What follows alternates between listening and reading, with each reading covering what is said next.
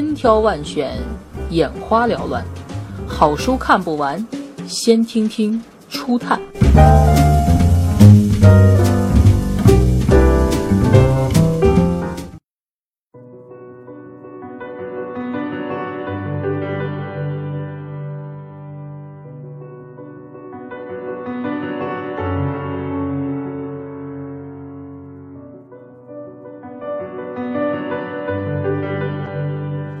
一生的资本，奠定财富人生的基石。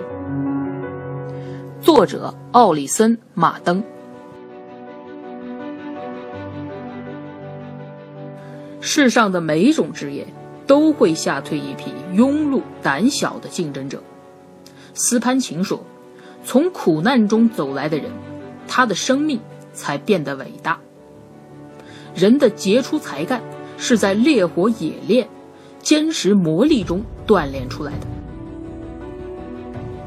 世上有许多人没能激发出他们体内潜伏的力量，是因为没经历过苦难的磨练，才能得不到淋漓尽致发挥的缘故。只有努力奋斗，才能挖掘内在潜力，进入成功境地，获得想要的东西。苦难与挫折是我们的恩人。当苦难与挫折出现时，我们内心的力量会克服挫折，抵制苦难的力量就会得到发展。森林里的树木被暴风雨摧残了千百次，反而越长越挺拔，就是这个道理。人们承受各种痛苦折磨，同时也得到了启发与锻炼。在克里米亚的一次战争中。一座美丽的花园被炮弹炸毁了，可是，在这个弹坑里却流出一股清泉，后来竟成了永久不息的喷泉。不幸与苦难在给我们带来灾难的同时，也让我们看到了新的希望。